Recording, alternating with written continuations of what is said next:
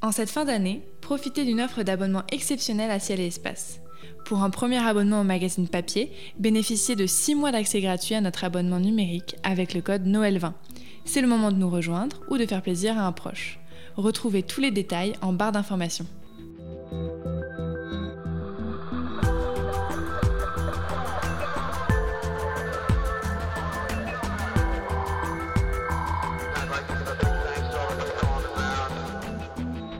Bonjour et bienvenue sur les podcasts de Ciel Espace. Quelle plus belle aventure intellectuelle que celle qui consiste à sonder l'univers au-delà des apparences. Aussi loin que l'écriture en porte témoignage, l'humanité a tenté de comprendre le monde, à chercher à en expliquer les mécanismes et l'origine, tout en y cherchant sa place. L'histoire de ces conceptions successives, mises en poème par Homère ou Ovide, en équation par Laplace ou Einstein, est une épopée qui court sur près de 30 siècles. La résumée est une gageure et c'est pourtant ce que réussissent Robert Lockneux et Bernard Mett dans Une histoire des images du monde, un passionnant ouvrage publié cet été par l'Association française d'astronomie. Bernard Met, bonjour. Bonjour David Fossé. Alors vous êtes professeur émérite d'histoire et d'épistémologie des sciences à l'Université de Lille. Vous avez reçu plusieurs prix pour vos travaux de vulgarisation scientifique. Et d'ailleurs les plus fidèles auditeurs de ces podcasts vous connaissent déjà puisque vous étiez venu parler euh, à ce micro des influences italiennes de Copernic.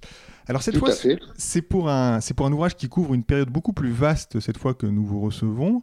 Euh, qu'est-ce qui vous a incité avec Robert Lockneux à vous lancer dans cette histoire des images du monde qui court, comme vous l'écrivez, de Hésiode à Stephen Hawking. Eh bien, tout simplement parce que il y a quand même euh, pas mal de temps, nous avions fait euh, dans une association de préfiguration du Centre de culture scientifique euh, du Nord-Pas-de-Calais, le Forum des sciences, on avait fait une exposition, une histoire des représentations de l'univers. C'était une exposition panneau avec 32 panneaux qui retraçaient un petit peu cette épopée de la connaissance du ciel. Et puis, nous nous sommes dit, mais finalement, il n'y a pas d'ouvrage qui retrace l'ensemble de cette épopée et surtout les répercussions euh, qu'ont les conceptions du monde sur euh, les artistes, les, écrivains, les poètes, euh, qui montrent chacun l'ambiance qu'il y a, la réception, la, la non-réception des images du monde. Voilà un petit peu ce qui nous a incité, on mais euh, ça nous a euh, forcé à travailler vraiment durement pendant deux ou trois ans. Et ça, ce n'était pas tout à fait prévu. Alors, le résultat, c'est ce, beau livre de 400, 400 euh, pages. On ne va pas évidemment le, le parcourir entièrement ensemble. Hein, c'est 30 siècles d'évolution des idées. on laissera ce plaisir à vos lecteurs. Mais j'aimerais tout de même que nous picorions un petit peu dans votre ouvrage en nous attardant sur l'influence d'un homme, Aristote, qui en fait va se faire sentir sur presque 2000 ans. j'aimerais qu'on parle un peu d'Aristote. Est-ce que vous pourriez nous décrire la conception du monde d'Aristote et dans, quel contexte elle est née? Oui, alors d'abord le contexte. Le contexte, c'est euh, Athènes. Athènes pendant le siècle de Périclès et juste après.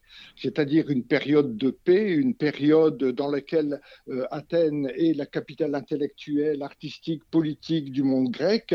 Et euh, on a de, de, très belles traces avec le Parthénon, avec l'Acropole.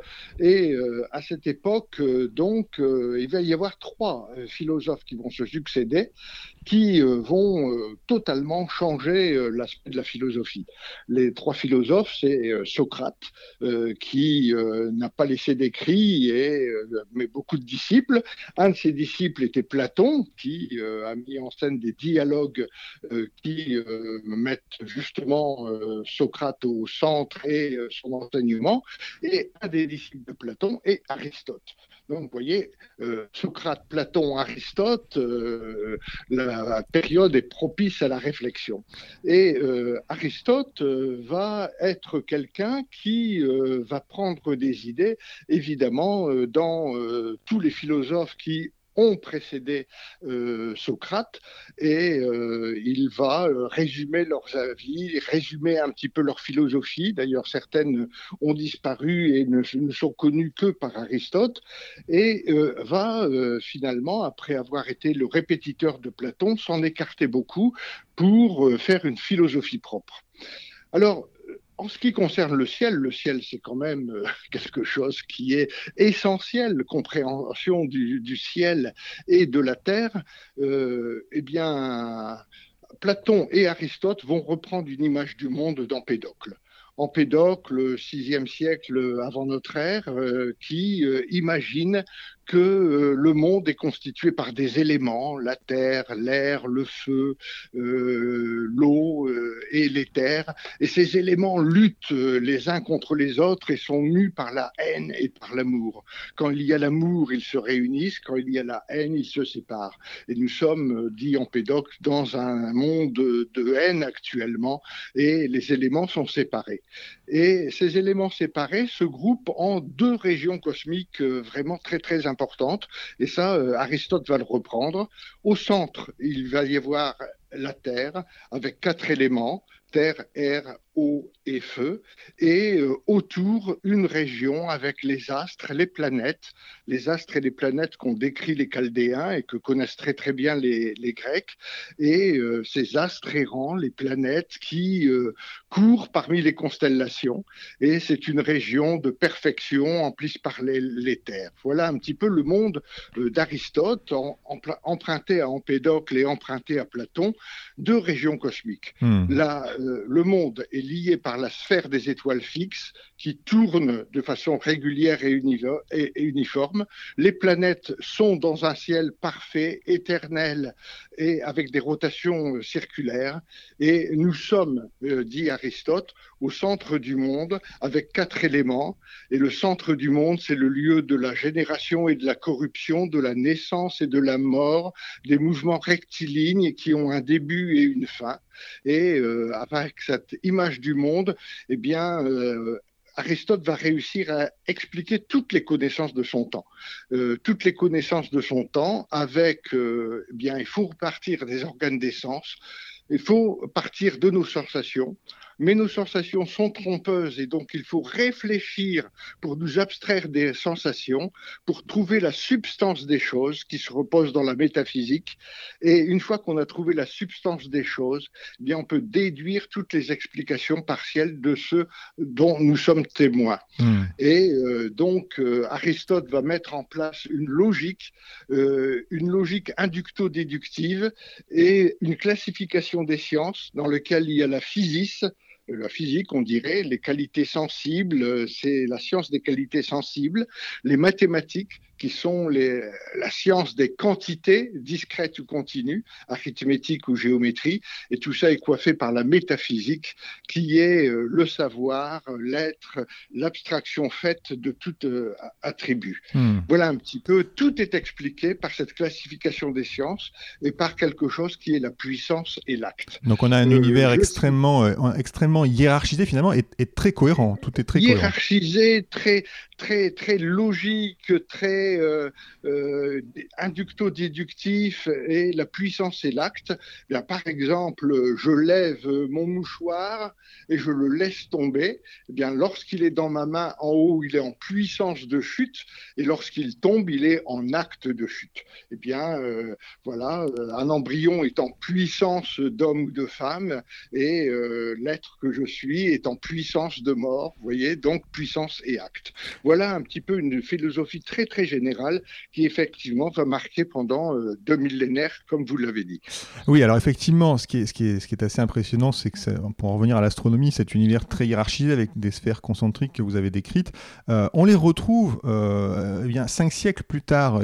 Ptolémée réalise à Alexandrie sa somme, la somme de l'astronomie antique, la grande syntaxe, hein, qui sera transmise par les Arabes sous le nom d'Almageste, donc une, une œuvre considérable. Alors, la mécanique céleste de Ptolémée, elle est, plus subtile que celle d'Aristote. Enfin, il y a quand même cinq sièles finalement euh, d'observation euh, des astres euh, qui se sont immiscés dans, cette description du monde. Mais il n'empêche que l'influence d'Aristote est encore très importante.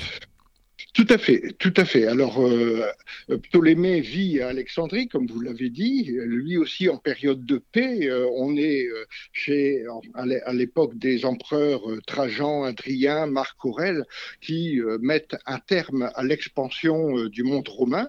Et Alexandrie, c'est une cité cosmopolite.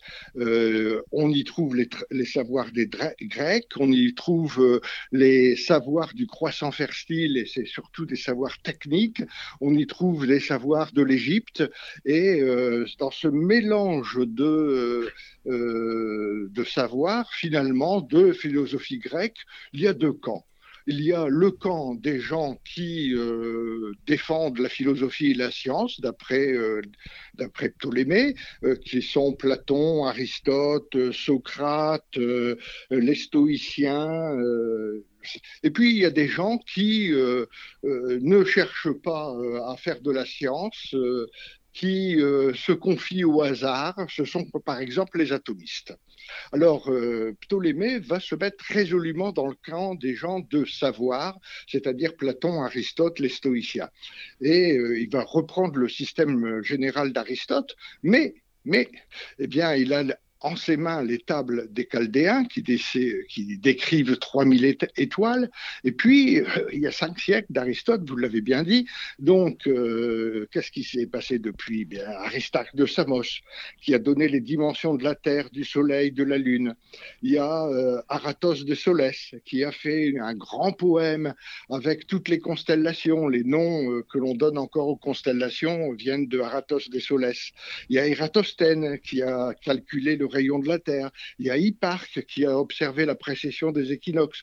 Donc vous voyez plein de euh, savoirs absolument fondamentaux qui sont venus depuis les cinq siècles d'Aristote.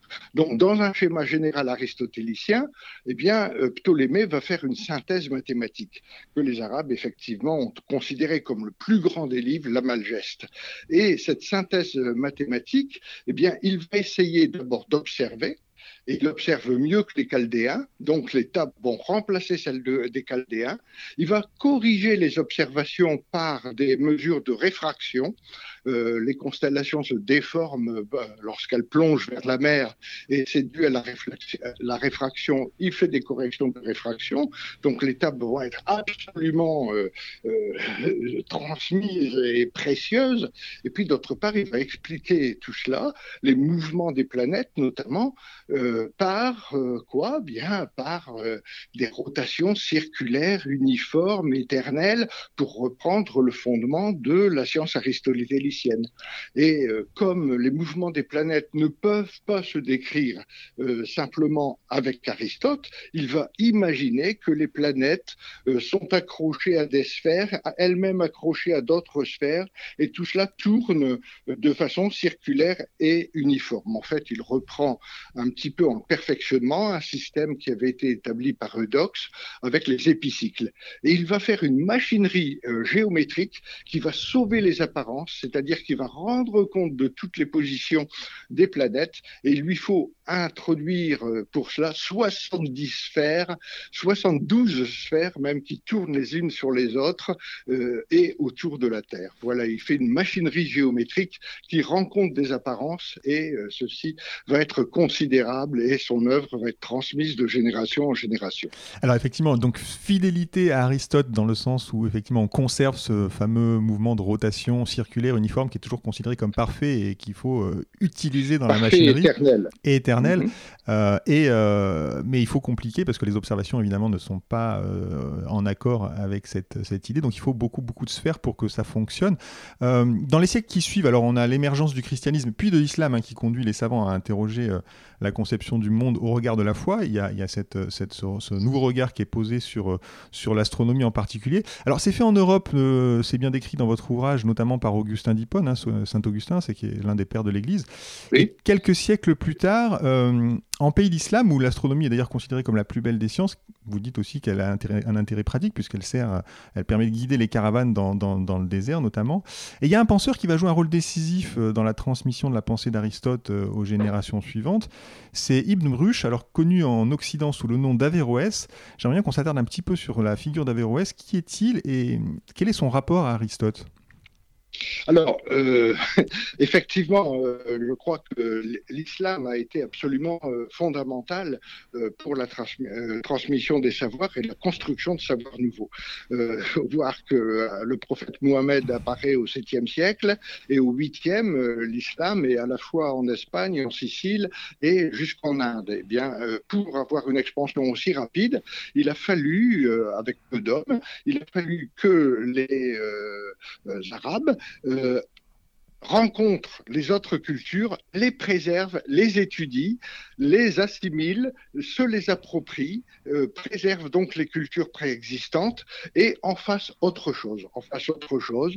Ils ont inventé l'algèbre, ils ont inventé la machine, euh, la méthode expérimentale et effectivement, au XIIe siècle, Cordoue, euh, il va y avoir Imrush à Verroès qui va rétablir Aristote. Parce que 12e siècle, Aristote, moi, 4e siècle, il y a quand même euh, un millénaire et demi que euh, Aristote est mort. Et euh, on n'a pas évidemment d'écrit d'Aristote. on a quoi On a des textes qui sont plus ou moins récents, qui ont été corrompus par les scribes, par les autres philosophies et tout ça. Donc l'œuvre de euh, Imrush, ça d'abord, avec toutes les copies différentes qu'il a euh, de l'œuvre d'Aristote, essayer de reconstruire, et il le fait, ce que pouvait être l'enseignement d'Aristote. Alors ça, c'est énorme comme travail, c'est-à-dire le rétablissement de la philosophie euh, d'Aristote à partir de fragments de débris corrompus rassemblés. Et euh, Imroche va être un des commentateurs euh, énormes d'Aristote et le rétablisseur des textes d'Aristote. Ça, c'est la première chose. Mais évidemment, un Aristote qui a évolué. Pourquoi? Parce que les savoirs accumulés depuis Ptolémée sont énormes aussi et en pays euh, euh, musulman, arabe, euh, vous l'avez dit, dans lequel d'ailleurs vivent en bonne synergie des juifs, des chrétiens, des païens, des musulmans, et tout cela écrit en arabe et forme la science en pays d'islam, eh bien, vous l'avez dit, l'astronomie, c'est la plus belle des sciences.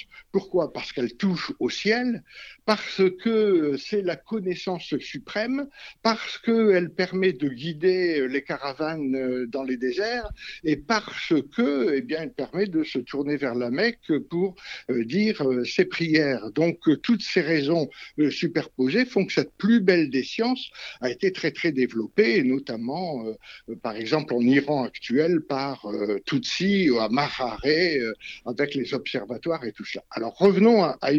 Qu'est-ce qu'il fait? Il est bien embêté parce qu'il est héritier de deux, transitions, de deux, traditions. D'une part, Aristote, le monde est éternel, le ciel est parfait, immuable, sphère euh, euh, continuelle, et euh, la tradition des monothéismes juifs, puis chrétiens, puis musulmans, qui admet la création divine.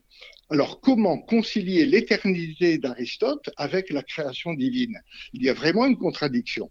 Et euh, Imroche va euh, s'en tirer, si vous voulez, en reprenant euh, une catégorie aristotélicienne, la puissance et l'acte, que j'évoquais tout à l'heure. La puissance et l'acte, c'est quoi? Eh bien, par exemple, la volonté, c'est l'acte du bien. Le savoir, c'est l'acte de euh, l'intelligibilité. Eh bien, euh, de même, le mouvement eh bien, euh, est dû à un moteur. Si je lance mon mouchoir, eh bien, le trajectoire du mouchoir va être dû à la force du bras, à l'acte du bras. Mais de, de proche en proche, il faut un premier moteur. Donc le mouvement est dû à un premier moteur. Eh bien, le monde, eh bien, c'est l'acte euh, c'est l'acte d'une puissance éternelle. Et cette puissance éternelle, c'est Dieu. Et le euh, mouvement, le monde, euh, le, la, création, c'est l'acte d'une puissance éternelle. Donc il y a bien une éternité et il y a bien puissance et acte. Et voici une belle synthèse d'Aristote et de, des monothéismes. Ce qui est intéressant, c'est qu'à la même période, en fait, euh, à Cordoue aussi, hein, vous citez le penseur juif Maïmonide qui fait aussi ce, qui tente aussi de faire ce rapprochement entre création et éternité, qui, offre aussi son propre, sa propre solution. Alors ces, tentatives pour accorder l'éternité aristotélicienne avec la création biblique se poursuivent dans les, décennies suivantes. Alors euh, dans, dans, la, dans la chrétienté, puisque puisque Thomas d'Aquin explique par exemple que Dieu a pu créer un monde éternel. mais d'autres choisissent de dissocier la philosophie ou la science de, la théologie. Et il en va ainsi de ceux que vous nommez les mécaniciens parisiens. Donc, je pose d'autres questions. Eux, avec Nicolas Decus, un, siècle plus tard, vous en faites les continuateurs irrévérencieux d'Aristote. Qui sont ces mécaniciens parisiens eh bien, vous, l'avez dit, euh, parmi euh, les personnes qui essaient euh, d'accorder Aristote et la foi, il y a Maïmonide et il y a Thomas d'Aquin. Et Thomas d'Aquin fonde une scolastique euh, qui s'appuie totalement sur euh, sur Averroès, et euh, lui, euh, eh bien, il rejette totalement l'éternité pour une question de foi. Et donc le monde a été créé, il sera détruit, il y a un jugement dernier, et il va faire une synthèse totalement de Aristote et de la foi en en établissant tout à fait par une raison de foi la création. Alors, euh, nous, avons donc une synthèse euh, au XIIIe siècle par Thomas d'Aquin. Et ça va devenir l'enseignement officiel de l'Église. Et euh, cette synthèse euh, aristotélicienne, aristo-chrétienne, euh, aristotélicienne mais chrétienne, eh bien, euh, c'est l'œuvre du XIIIe siècle. Et le XIIIe siècle, c'est aussi le siècle des cathédrales gothiques. On, arrive à faire des synthèses comme ça. Et au XIVe siècle, euh, euh, l'évolution des savoirs montre que les synthèses euh, ne sont pas correctes, qu'il y a des choses qui n'entrent pas dans les grandes synthèses. On se désespère un petit peu d'arriver à des grandes synthèses et il va y avoir des gens qui vont travailler un peu plus les mathématiques qui sont les calculatores d'Oxford par exemple, ou un petit peu plus la mécanique. Eh bien, sont les mécaniciens parisiens que vous avez c'est-à-dire, ils sont ancrés dans Aristote, mais ils vont plus loin en travaillant un point particulier euh, d'Aristote. Et c'est ainsi que les mécaniciens parisiens, c'est euh, par exemple Jean Buridan, Jean Buridan euh, qui nous dit la Terre est sphérique, la sphère est propre au mouvement. Alors pourquoi ne euh, bougerait-elle pas? Et euh, en fait, quand je regarde les astres, il se pourrait que ce soit la Terre qui bouge et non pas les astres.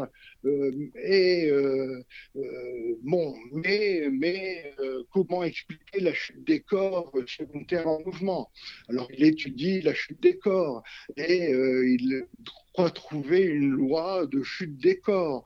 Mais euh, ceci lui permet de corriger Aristote, euh, parce que pour Aristote, euh, quand une force arrête, le mouvement s'arrête. Bon, ça continue un petit peu mais ça s'arrête quand la force s'arrête.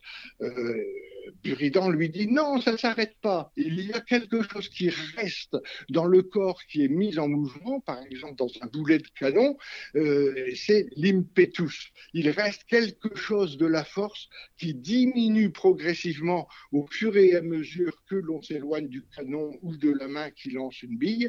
Et euh, cet impetus me permet de décrire des trajectoires paraboliques pour le mouvement des corps.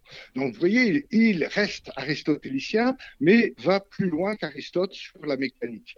Et un, euh, contemporain exact, euh, Orem, Nicole Orem, reprend cette idée, puis il dit, ben, si nous voyons les astres bouger, c'est peut-être euh, parce que la Terre bouge, c'est peut-être parce que les planètes bougent et que les étoiles sont fixes.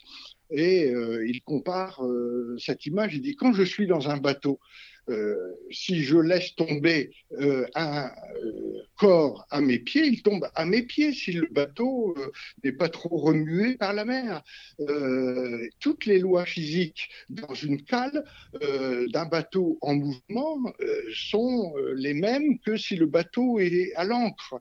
donc, il se pourrait bien que les astres et la Terre bougent. Et ça serait même plus facile de calculer si euh, on admettait ce mouvement. Et euh, Nicole Rem euh, va dire, oui, mais dans la Bible, Josué a arrêté le soleil pour permettre aux Juifs de battre ses ennemis. donc, c'est que le soleil bougeait. Donc, par des raisons de foi, il faut admettre que la Terre est fixe. Voilà les mécaniciens parisiens qui vont être continués par Nicolas de Cuse au XVe siècle. Alors Nicolas de Cuse est un grand personnage du catholicisme. Il est cardinal, il ne veut pas être pape, mais il fait les papes. Et il va aller jusque dire que les juifs, les catholiques et les musulmans sont des sectes. Euh, les sectes euh, d'un monothéisme, ils croient au même Dieu. Donc il y a peu de différence entre eux les catholiques sont meilleurs que les autres, mais euh, il y a peu de différence. Et Nicolas va réfléchir comme ça, faire des synthèses, à ne pas opposer le cercle à la droite, puisqu'une droite, eh bien c'est la tangente d'un cercle, et si le cercle a une très grande dimension, eh bien il, il peut être assimilé à une droite. Il n'y a pas de différence entre le mouvement et le repos entre un mouvement violent et un mouvement euh, naturel, entre le mouvement du ciel et le mouvement de la terre. Tout cela euh, peut se résoudre par euh, une synthèse. Et il finit par conclure, dans l'univers, le centre est partout et la circonférence est nulle part. C'est-à-dire qu'il conçoit un monde infini dans lequel tous les astres sont des étoiles, tous les astres sont des soleils.